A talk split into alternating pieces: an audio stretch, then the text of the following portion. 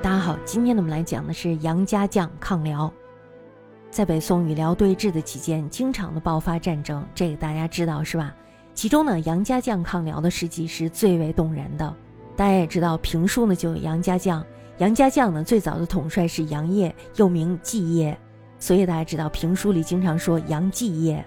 他本来呢是北汉的大将，那么在公元九百七十九年的时候，宋太宗呢这时候亲率大军平定北汉。他呢，这时候就做了北宋的将军。宋太宗呢，非常的器重他，先让他担任了郑州刺史，后来呢，又让他担任代州刺史，也就是今天的山西代县。让他干嘛呀？让他扼守雁门关，主要呢，就是为了守卫宋朝北边的边境。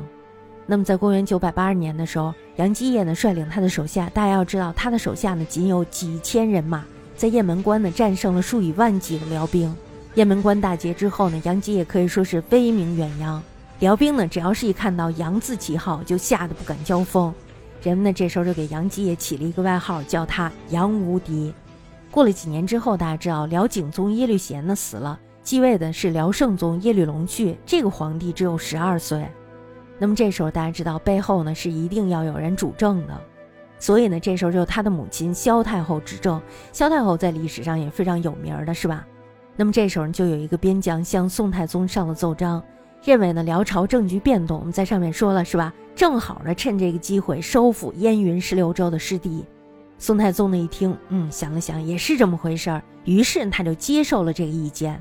那么到公元九百八十六年的时候，宋太宗呢这时候就派出了曹彬、田崇进、潘美率三路大军北伐，而且呢派了杨基业做潘美的副将。